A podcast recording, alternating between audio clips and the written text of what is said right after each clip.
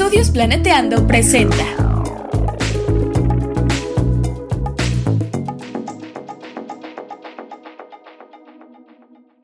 Bienvenidas Bienvenidos. y bienvenides al chismecito ambiental, En este podcast nos preocupa nuestro hermoso planeta, pero también toda la vida en él. incluyéndonos. Queremos compartirles algunas reflexiones, ideas y echar el chal un ratito con ustedes y nuestros invitades. Pónganse cómodos y tomen agüita.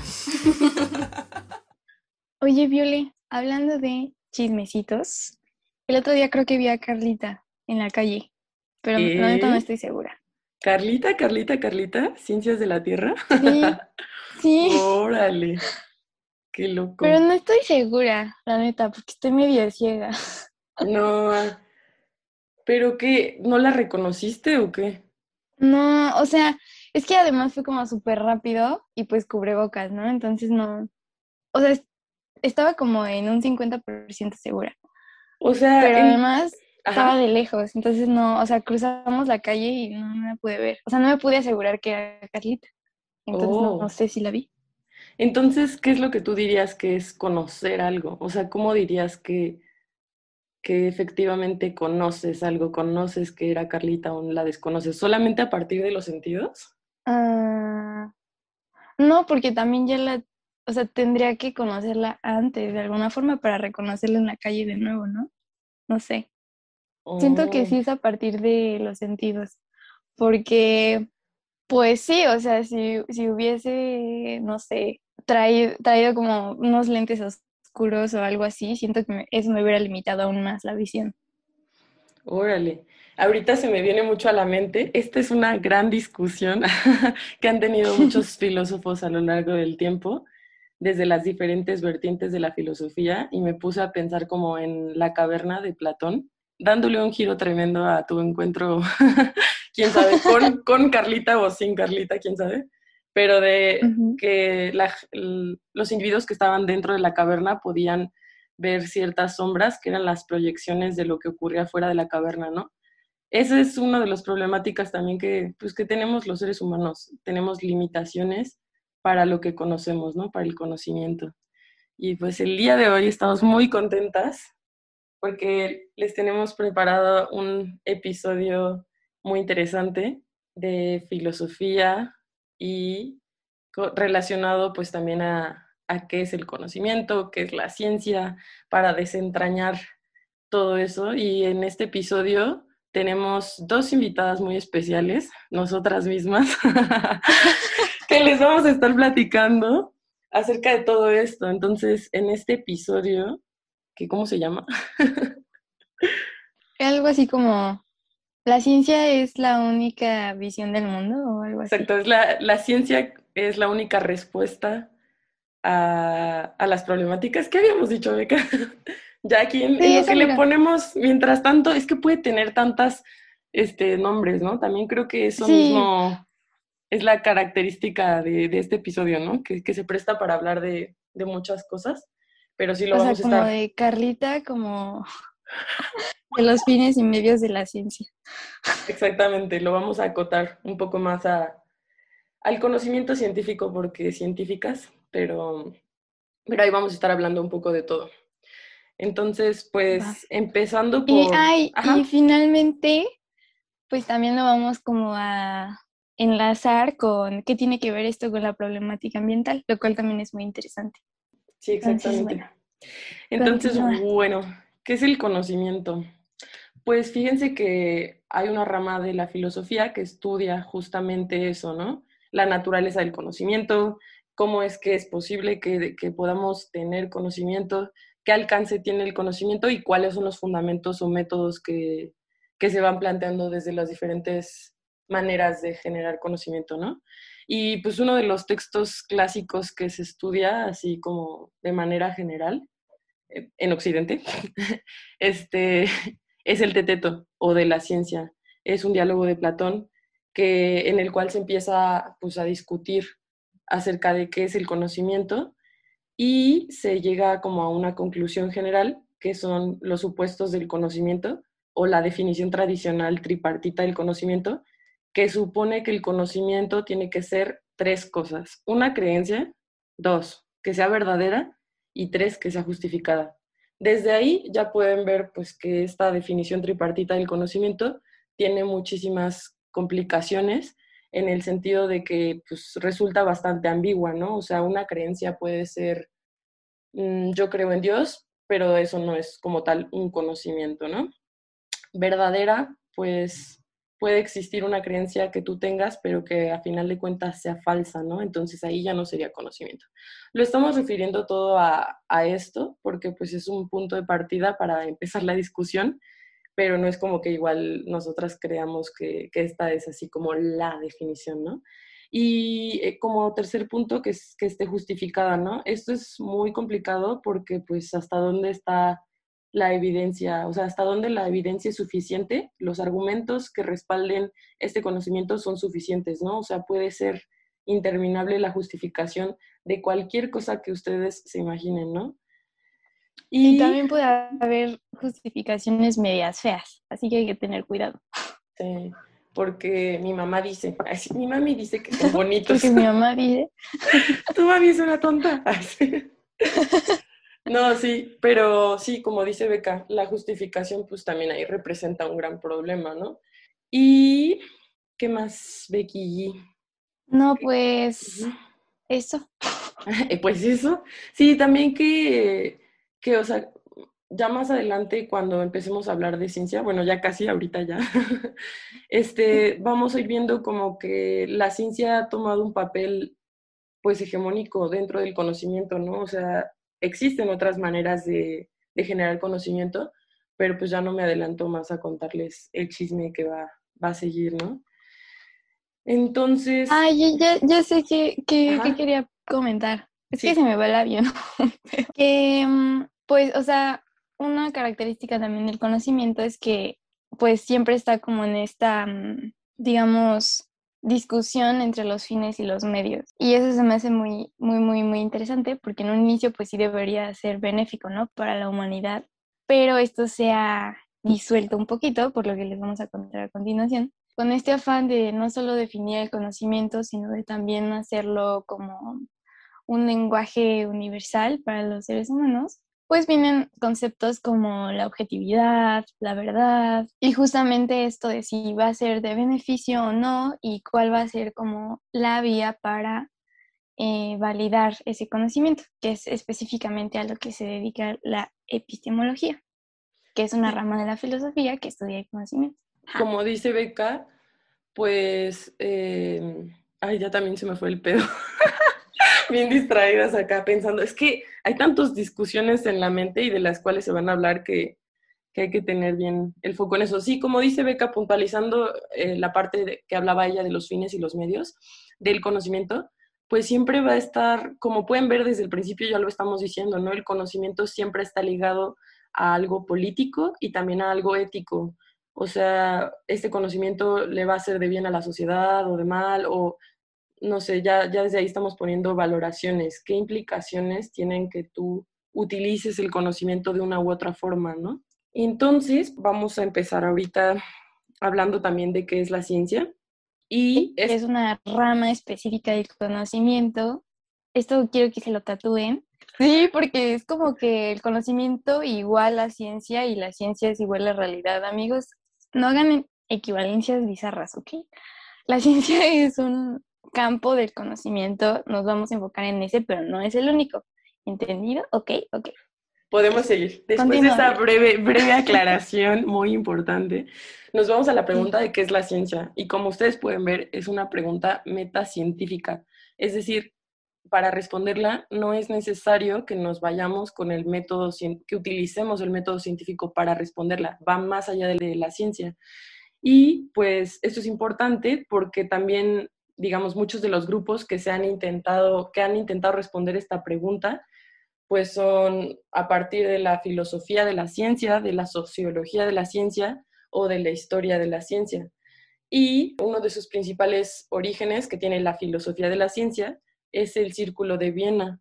En 1929, más o menos, un círculo de, un grupo de científicos, eh, filósofos y investigadores de las ciencias sociales pues se juntaban ahí a echar la, la plática, principalmente Moritz Schlick, Carnap y Frank, bueno, muchos otros. Estos filósofos de la ciencia, como tal, digo que, que los orígenes de la filosofía de la ciencia están en el Círculo de Viena, pero estas discusiones de la filosofía de la ciencia ya se tenían desde muchísimo antes.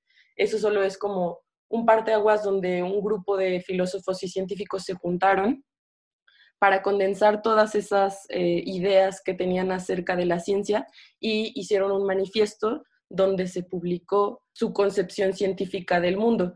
Ese grupo tenía como objetivo principal definir qué era la ciencia, o sea, ellos sí se preguntan como tal la demarcación científica, qué entra dentro de la ciencia y qué es pseudociencia, ¿no? Entonces, pues es muy complejo porque ellos ya están circunscritos dentro del positivismo lógico, que es como esta manera única de entender la ciencia, ¿no? Como esta visión de que solo hay una ciencia y de que hay un método correcto para generar la ciencia. Entonces, bueno, otra cosa que, se me hace muy importante tener a la vista aquí es, eh, bueno, después de, nada más rápido antes de seguir con otra idea que tenía, Posterior a este positivismo lógico, empezaron a existir otras vertientes de la filosofía de la ciencia que permitieron ver a la ciencia como un ente no fijo, unilateral, eh, sino más bien como un ente cambiante. Y gracias a la sociología de la ciencia y, la, y los autores, bueno, los filósofos de la ciencia que estaban más del lado de las vertientes historicistas, como Kuhn y Popper, que hablan de que la ciencia sí está dentro de una sociedad, sí tiene que ver con, ciertos paradigmas que se establecen y que la ciencia va cambiando, va cambiando a partir de, lo que se establece, de los intereses eh, políticos, eh, de los intereses sociales, o sea, que se transforma junto con nosotros. A final de cuentas, pues es una creación humana, ¿no? Tiene que, tiene que tener esos tintes también limitados como el ser humano y cambiantes. Entonces, pues ellos ya le dieron un gran giro, ¿no? Como a, toda la filosofía de la ciencia, porque ellos entienden la ciencia como una parte de la realidad que también consiste en estudiar pues la actividad científica, las creencias de la época donde se gestó esa teoría científica, los saberes que había, los valores, las normas. Es muy importante también eso, las normas y los paradigmas, ¿no? La moral en la que se circunscribía tal teoría científica, las costumbres y las instituciones. Entonces, pues... Las instituciones. Sí, sí, sí, sí, pues también a final de cuentas, un poco el conocimiento científico tiene que estar validado, ¿no? Por las instituciones para que, pues para que se siga generando. O sea, eso también siento que de todo lo que hemos estado leyendo con Beca, pues nos hemos dado cuenta de que es parte fundamental de la ciencia que existe una comunidad científica, porque pues la comunidad científica es quien genera la ciencia, quien la acepta, quien la preserva, quien la transmite. O sea, se desarrolla todo ese conocimiento a partir de esa validación, ¿no? De la comunidad científica y de las instituciones. Sí. Entonces, es pues, como es como necesario un poquito de dogmatismo, pero tampoco se pasen de lanza. Sí, sí, y hay que ser muy críticos con justamente esas instituciones que validan el conocimiento y dicen que es la ciencia y que no, porque también justamente en este descarte podrían estar excluyendo otro tipo de, ciencias o de conocimientos, ¿no? Lo cual vamos a discutir más adelante, pero em, me parece muy importante justamente esto que dice Viole, o sea, la ciencia es contextual y responde a los paradigmas de, de esas sociedades, por lo tanto, cada sociedad determina qué es ciencia, es decir, no es algo así como una objetividad eh, ya universal, sino que cada sociedad va definiendo, de acuerdo a su época y los alcances también tecnológicos de ese momento, pues qué es la ciencia, ¿no? Es por ello que tenemos teorías que han pues cambiado a lo largo del tiempo y también hay otras que de plano descartadas, ¿no? Porque las sociedades también han cambiado y los alcances también em, como instrumentales lo, han hecho. Entonces, pues nada, continúa, Violi. No, sí, sí, sí, es muy importante esto que dice Beca y, y lo dice siempre en unas palabras muy atinadas, pero no sé, pero no, sí, o sea, justo eso es muy importante tenerlo siempre en la mente, o sea, la ciencia no es un ente ahí perfecto que está, y entonces la ciencia lo dijo, y entonces eso es la verdad absoluta, ¿no? O sea, justo es lo que estamos intentando desmentir en este episodio, como que existen otras maneras de entender el mundo, otros conocimientos, pero hay que darnos cuenta que, pues la verdad, sí hemos tenido una formación muy científica desde la escuela. Pero, eh, pues entonces la pregunta así como final de esta, bueno, no final, pues, pero intermediada acerca de qué es la ciencia, sería como, ¿podemos tener un conocimiento verdadero, absoluto de lo que es la realidad a partir de la ciencia? Pues no, sí, o sea, es, es una parte también de la historia, ¿no? O sea, me refiero a una parte del objeto en sí mismo que podemos estudiar a partir de la ciencia y con un cierto camino muy particular que tiene la ciencia, que tiene muchas problemáticas a nivel filosófico. Entonces, principalmente las limitaciones que tiene la ciencia se pueden dividir en diferentes niveles, ¿no? Epistemológico, es a nivel lógico, a nivel metodológico, y también tiene ciertas limitaciones a nivel ético, ¿no? O sea, hay ciertas cosas que no, que no se han experimentado o que no, que no están ni en miras de experimentarse porque pues no es ético hacerlas, ¿no? O sea, no le hacen un mal a, ciertas comunidades o a ciertos seres vivos, entonces también esos límites existen, ¿no? También hay muchas otras que se han justificado en nombre de la ciencia y eso también me parece muy importante, porque con esto mismo que les decíamos y que viene en el texto de León Olive, que nos chutamos Viola y yo, de nuevo. Sí. El bien, em, el bien, el mal y la razón, por si alguien quiere. Sí, para que lo chequen. O sea, lo que estábamos viendo es que, pues justo como está respondiendo a un contexto social, em, y en este caso las instituciones que validan el conocimiento están en ciertos grupos de poder, em, lo que sí ha sucedido es que en nombre de la ciencia se han hecho cosas de verdad muy, muy cuestionables, atroces. Eh, una de las que más me, me viene a la mente en este momento por ejemplo, los zoológicos humanos de París. O sea, la sociedad eh, científica de, de, París tenía a personas afrodescendientes e indígenas y las tenía como en un corralito en las plazas públicas para que las observasen y esto era eh, con este espíritu supuestamente científico, ¿no? De investigar otras formas corporales y de, de otros eh, tipos de personas.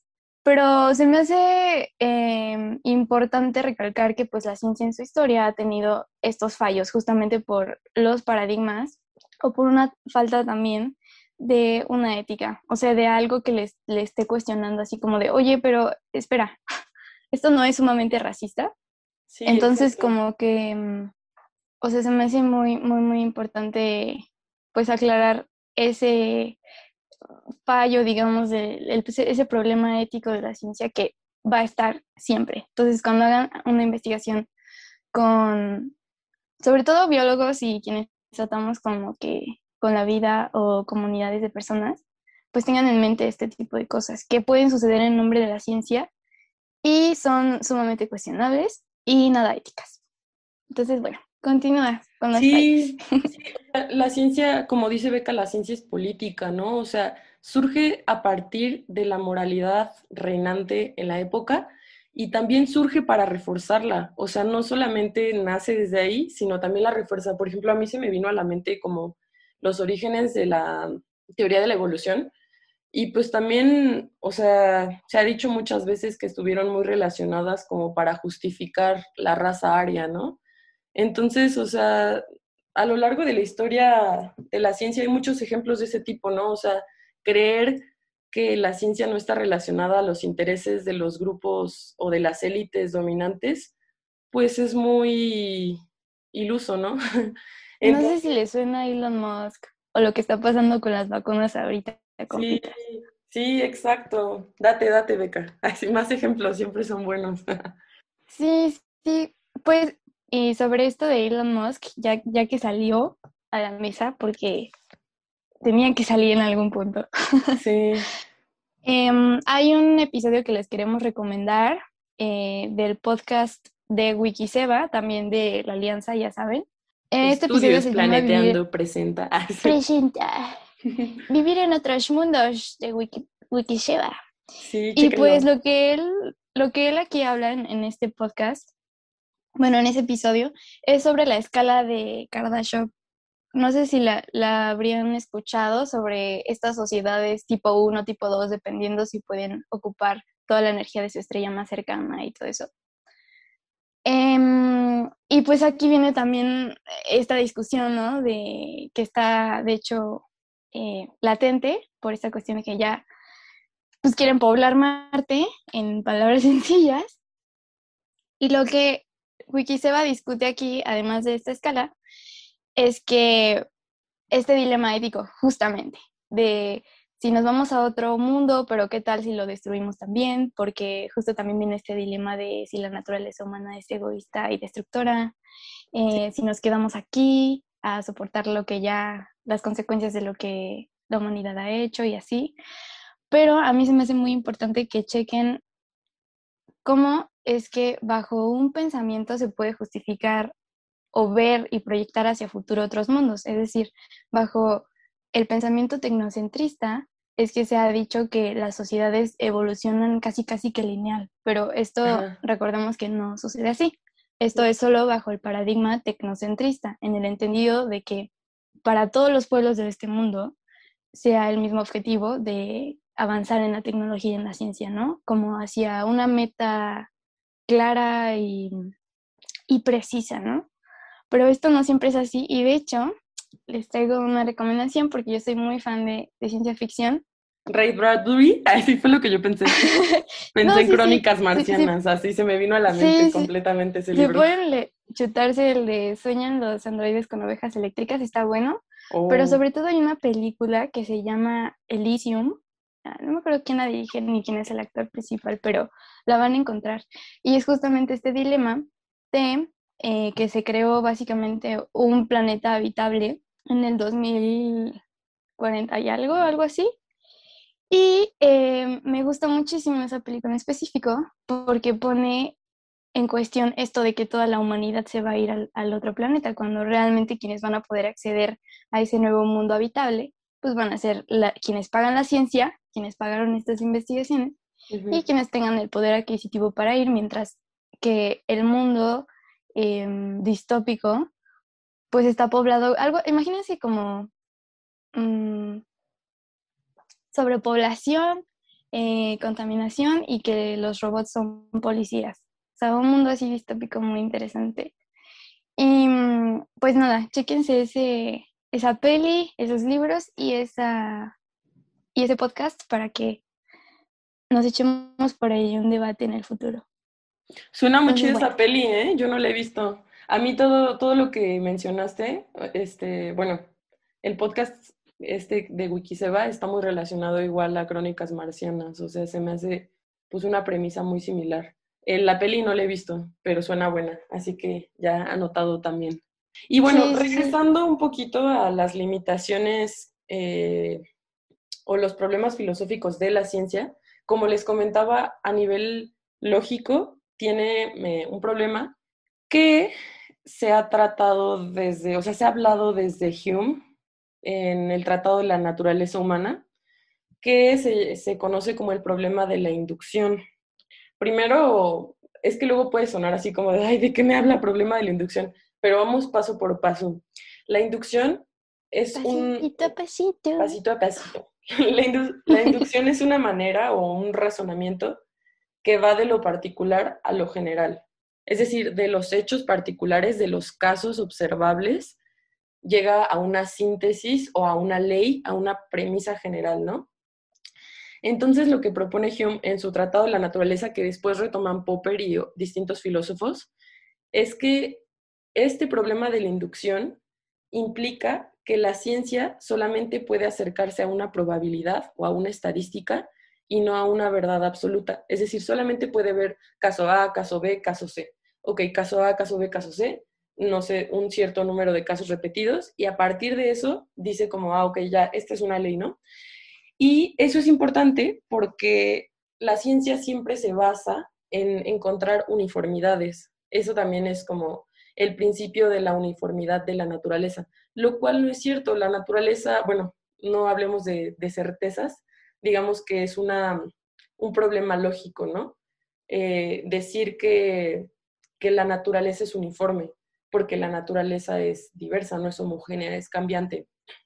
Entonces, no podemos conocer todo, por lo tanto, no podemos hacer afirmaciones acerca de todos los casos. No se vayan, vamos a un corte breve. Estudios Planeteando es una casa productora de contenido socioambiental, científico y cultural que busca un mundo más justo para todos. Si quieres apoyar en esta causa, ingresa a www.patreon.com diagonal planeteando y dona al menos 20 pesitos al mes. Continuemos. Ay, me picó algo en la garganta. No va a morir, no va a morir. Mis últimas palabras de aliento. No. Entonces el problema de la inducción es eso. Tenemos un problema a nivel lógico, a nivel epistemológico en la ciencia, de que todas las teorías científicas hacen eso. Vamos de casos particulares a, a una ley general, suponiendo que la naturaleza es uniforme que hay regularidad en los fenómenos que ocurren en la naturaleza, pero esto no siempre es así, o sea, siempre va a haber un caso que no se cumpla, ¿no? Entonces, pues no podemos llegar a una verdad absoluta con la ciencia. Y a otra cosa ahí mismo dentro de la, las problemáticas lógicas y epistemológicas son las limitaciones que tiene la ciencia a nivel empírico. No podemos ir a ver todos los casos del mundo de lo que sea, ¿no? O sea, es, pues es complicado, somos seres limitados. Y o sea, no pudimos reconocer a Carlita en la calle. Sí, como ¿Cómo vamos a pretender? sí. Le vamos a tener que... Saludos, Carlita, saludos cordiales, te extrañamos. Pero bueno, sí, sí, sí. A nivel, otro, otro de los, problemáticos, las, los problemas filosóficos de la ciencia eh, es en el entendido metodológico, ¿no? ¿Cómo, ¿Cómo aceptamos o rechazamos una hipótesis, una teoría? Pues se recurre a una falacia, a una petición de principio. Bueno, primero, ¿qué es una falacia? Es un argumento que, que tú lo ves y dices como, es válido, o sea, parece ser válido, pero no lo es. Entonces... Tiene como un fallo en la lógica. Exacto. Fallo en la Matrix. Fallo en la Matrix. Entonces, eh, pues lo que ocurre con la petición de principio es que se justifica una premisa eh, con la premisa inicial. Digamos que, que esta falacia ocurre cuando se quiere demostrar algo y metes ese algo en la misma demostración. O sea, es, es como dar vueltas en el mismo círculo, ¿no? Empiezas suponiendo algo y es con lo que vas a concluir, ¿no? Normalmente es la mayoría de los experimentos que, que ocurren, por ejemplo, en no sé, en tus materias de química, en tus materias de, química en mate, de la secu, mate, o sea. Ese es un chiste muy local de la facultad, que siempre los matemáticos hacen memes como de usar lo que quieres demostrar para demostrarlo. O sea, como que termina siendo una falacia lógica justamente porque estás usando eso. Ajá. Entonces, bueno, perdón, continúa. No, sí, sí, sí. Yo soy fan de los memes, de la educación por memes.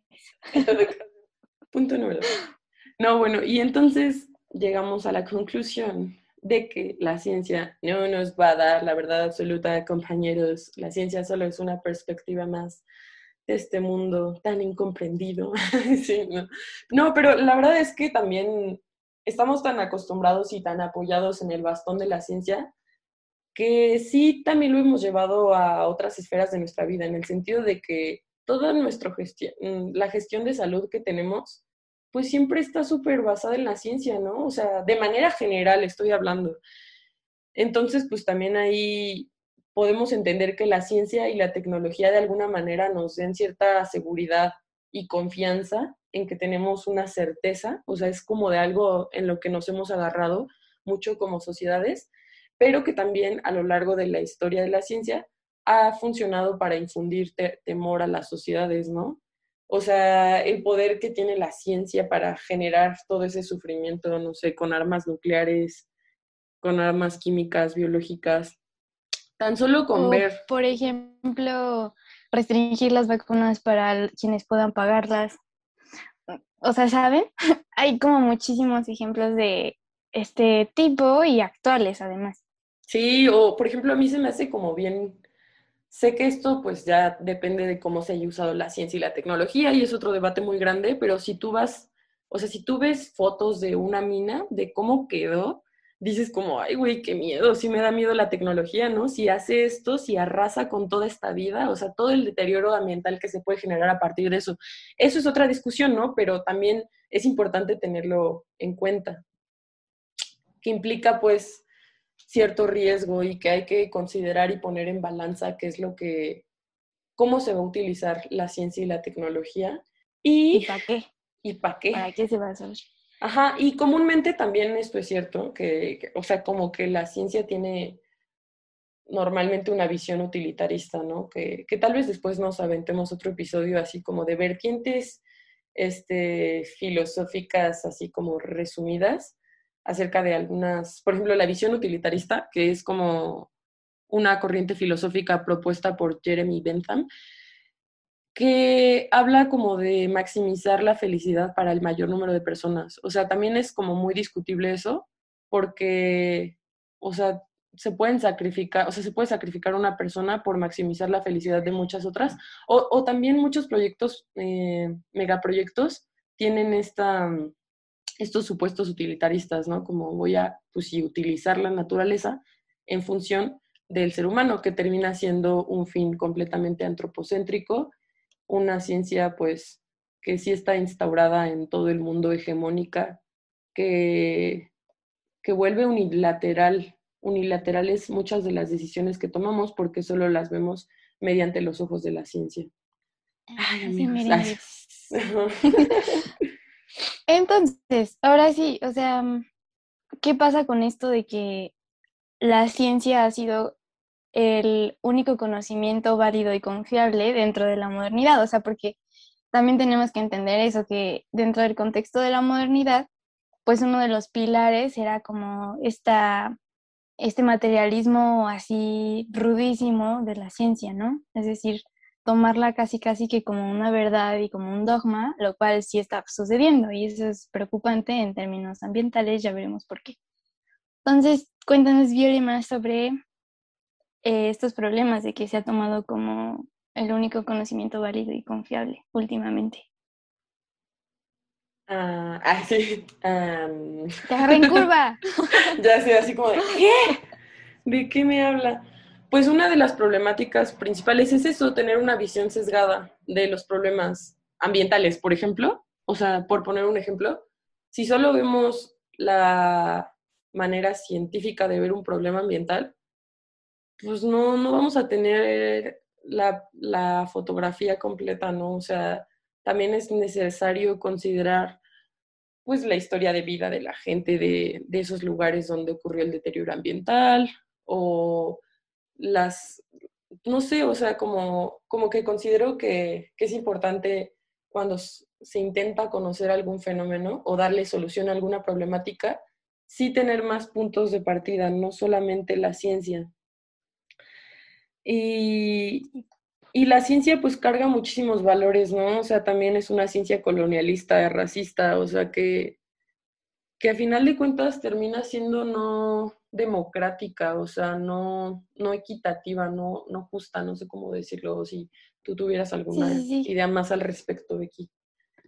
Sí, o sea, lo que les comentábamos al principio, como tiene que ver con las sociedades, el contexto político, económico, en fin, las instituciones, las creencias del momento, como tiene que ver con todo esto, pues claro que carga con todos estos valores, o sea, es totalmente, nos han mentido, nos han timado cuando nos dicen que la ciencia tiene un carácter casi que neutro y eh, estandarizable, porque al hacer esto, como vimos, es uno de los problemas, o sea, homogeneizar la naturaleza eh, tiene varios problemillas y también puede estar excluyendo, excluyendo, yo aquí ya no puedo ni hablar, excluyendo eh, algunos tipos de conocimiento. No se ponga nerviosa. Eh, no se ponga, relájese, compita. Sí, sí, sí. Pero lo que quería decir es eso, o sea, que desde que nació la ciencia, que esa también es una gran discusión, de verdad es muy, muy eh, fuerte cuando yo lo leí. O sea, lo que dijo Francis Bacon sobre la ciencia y la naturaleza, es Ah, básicamente, ay, es que no sé si me escuchan niños, eso me da miedo, fíjate. Pero es básicamente em, decir que la ciencia eh, sirve para dominar y conocer los secretos de la naturaleza, pero en este texto la naturaleza tiene, tiene como una figura femenina. Entonces ahí ya podemos empezar a ver Patriarcado. que desde sus inicios, Ay, sí. patriarcado, Nada está suelto. Ay, sí. Ya, sí. Exacto. O sea, es una ciencia que también nació con una idea sumamente patriarcal y que excluyó otros tipos de conocimientos o disidencias, eh, no solo a las mujeres en este caso, sino también eh, masculinidades no hegemónicas, por ejemplo, los afrodescendientes, los indígenas, eh, quienes tengan otro tipo de orientación sexual, género, en fin. Entonces, como pueden ver, le estamos rascando un poquito las hebras sensibles a la ciencia y a los científicos dogmáticos, porque cargan todos estos valores en inicio. y la Rásquele, academia- rásquele. Rásquele, usted rásquele como rascahuele.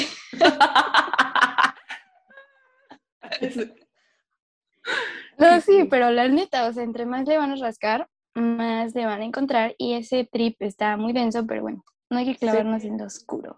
Pero bueno, o sea, ¿qué, qué cosas nosotras hemos encontrado como para decir, ok, o posturas en las cuales eh, podemos empezar a entender otros mundos diferentes, que era, que era una idea lanzada al aire como, como nombre del episodio?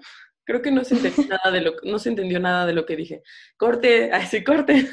No, no, no, que, que a este episodio le íbamos a poner otros mundos son posibles, porque sí, otros mundos, o sea, otras maneras de concebir el mundo pues son posibles. Y para esto eh, exis- existió un filósofo, eh, Feyerabend, que él hablaba del pluralismo epistemológico, que fue muy debatido porque fue muy cuestionado y tachado de ser un relativista, pero es un buen punto de partida para empezar a entender como las ideas del pluralismo, ¿no? Esta, A este- ver, dinos, a ver, para los cristianos, ¿qué es pluralismo epistemológico?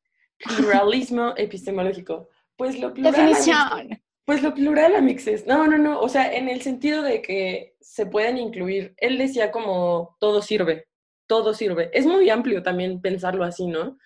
Pero como tal, pues esta corriente filosófica está muy encaminada a entender que hay muchas maneras y muchas visiones que son plurales, que son que es compleja la realidad y solamente se construye a partir de, de otros pedacitos, ¿no? Entonces, un ejemplo clásico para entender también como el pluralismo epistemológico es, tengo una caja de herramientas y esas herramientas son diferentes, no sé, corrientes filosóficas, inclusive que pueden ser contrarias entre sí. Que O tengan- lentecitos para ver la realidad también. Ajá, sí, sí, herramientas o lentes, una caja de herramientas o una caja de lentes. Y entonces me pongo unos lentes o uso el martillo, uso una herramienta y veo la realidad a partir de eso. Y entonces para, eh, para determinada problemática voy a utilizar las tres herramientas que me sirvan. O sea, vas sacando de tu caja de herramientas, de todo ese compilado de corrientes filosóficas, de maneras de entender al mundo, de ciencia, de otros conocimientos, de conocimiento tradicional, eh, este, no sé, conocimiento sensitivo, o sea, también eso es conocimiento, ¿no? El conocimiento que, por ejemplo, Simón. ajá, o sea, el conocimiento que, por ejemplo, yo tuve al estudiar danza, siento que ese conocimiento no lo pude adquirir, no sé, en la facultad de ciencias, porque pues es una manera diferente de entender al mundo, ¿no?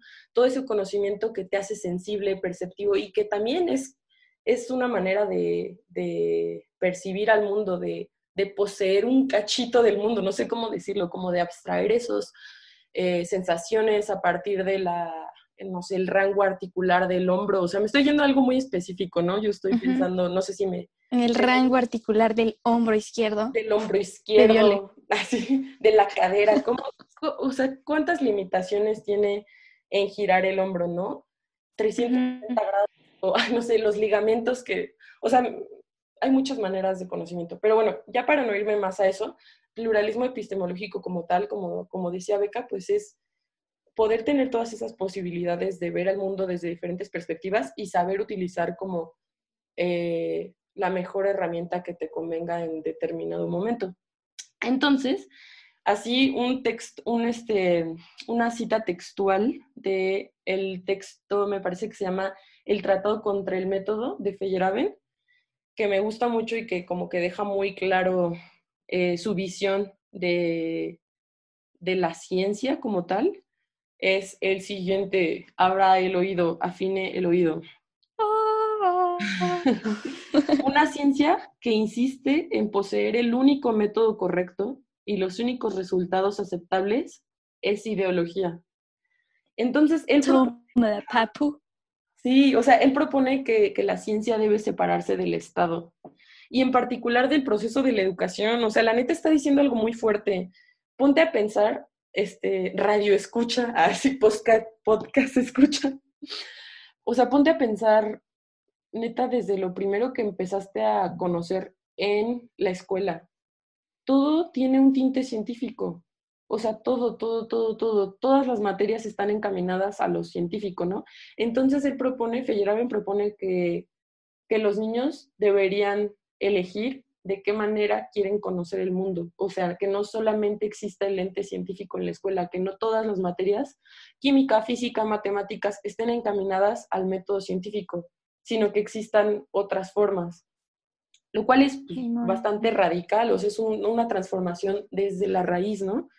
y, que también yo lo pienso como, como en un mundo diferente, como, ¿qué sería, no? O sea, ¿qué sería de nosotros?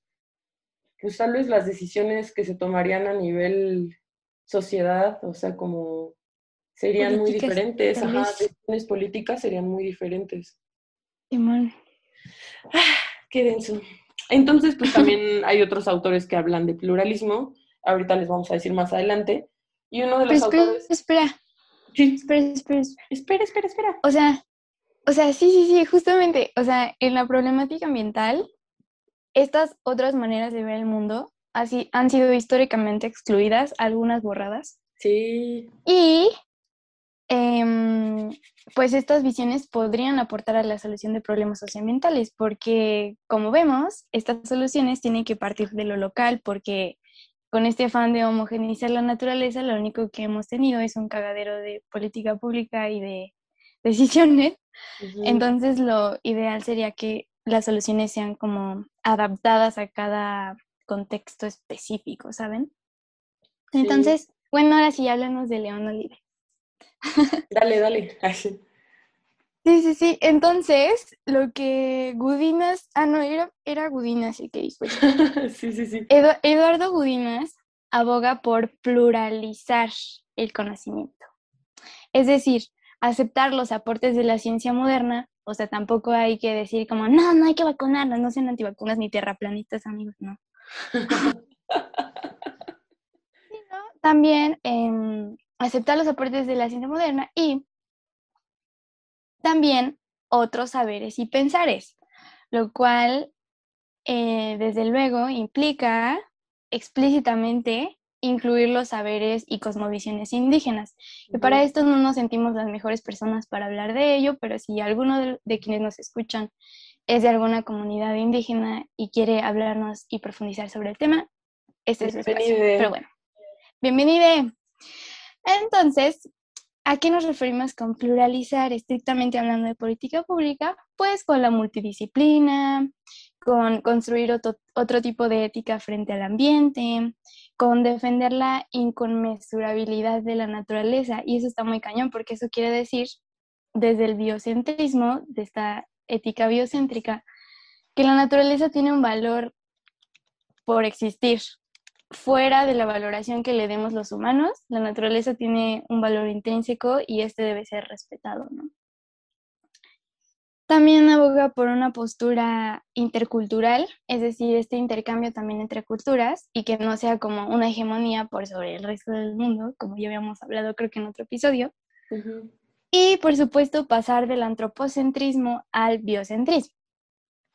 Exacto.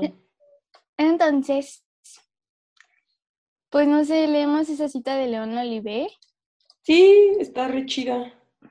Está buena, ¿no? Sí.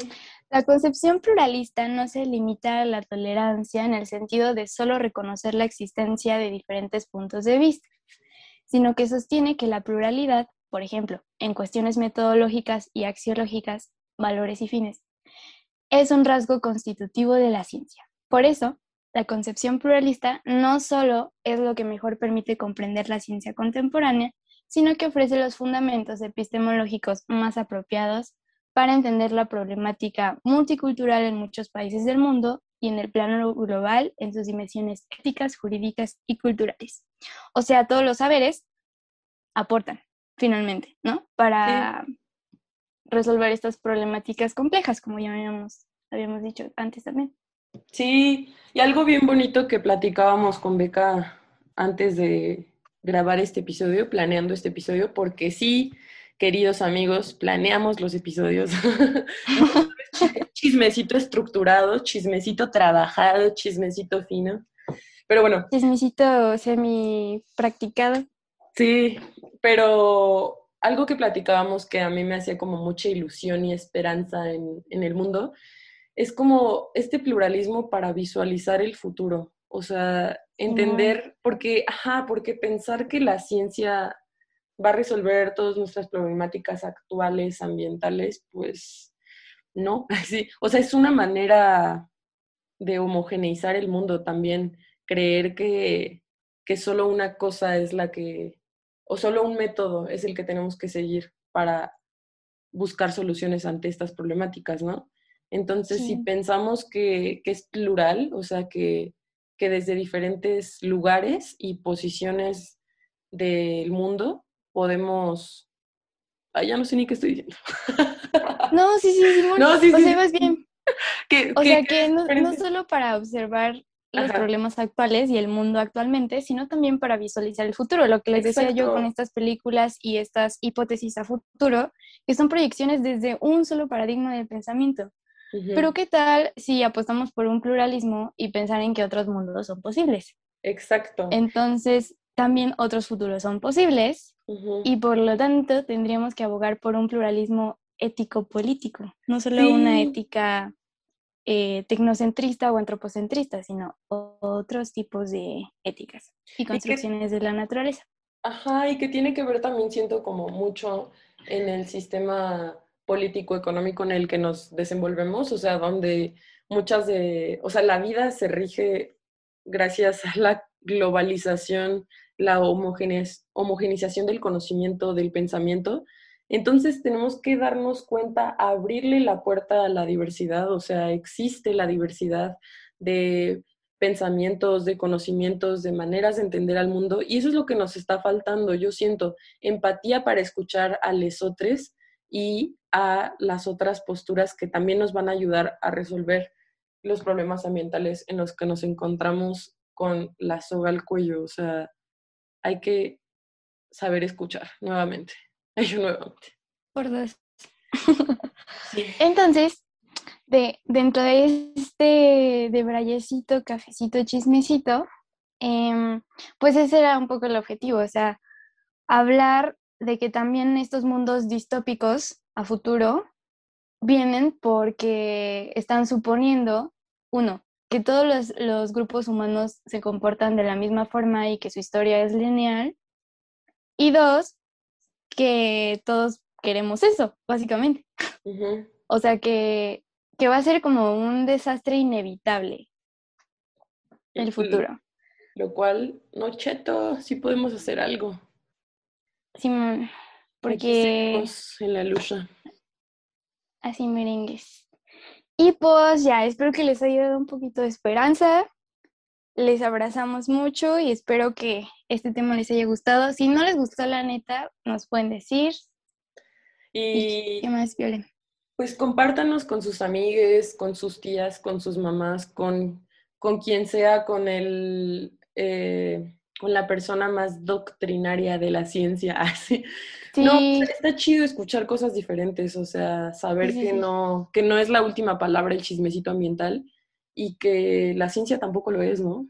Entonces, pues sí, compártanos y rólenos sus comentarios. Ya saben que están invitados quien quiera participar en este chismecito. Es como, como una terapia para sacar todo eso que nos acongoja, todo eso que nos preocupa y pues para echar un poco de, de luz, si es posible, en ciertas cosas que hemos venido platicando, debrayándonos, estudiando. Y pues Sí. nada. Espera, quiero decir algo. Lo de la plan- las planchitas. Sí, exactamente. Uh, sí lo pensé, ¿eh? Dale, dale, dale. Lo que pasa es que no lo habíamos dicho exactamente en los episodios del podcast, pero a quienes participan les estamos regalando un jitomatito, o por ejemplo a Shazit le regalamos un rábano. Entonces, si se lanzan, pues les vamos a dar su plantita para, para el huerto o para que lo inicien. Para que, pa' pues, que se animen, para que se animen. para que se anime, ándale, Viene le con- conviene, señora, Ándele, señora, ándele. señorite. Viene con dotación especial. Exacto. Así Con que ya saben, denos follow, eh, participen en el chismecito, les abrazamos, saludines y hasta el siguiente episodio. Chaucín. Hasta el siguiente. Chao.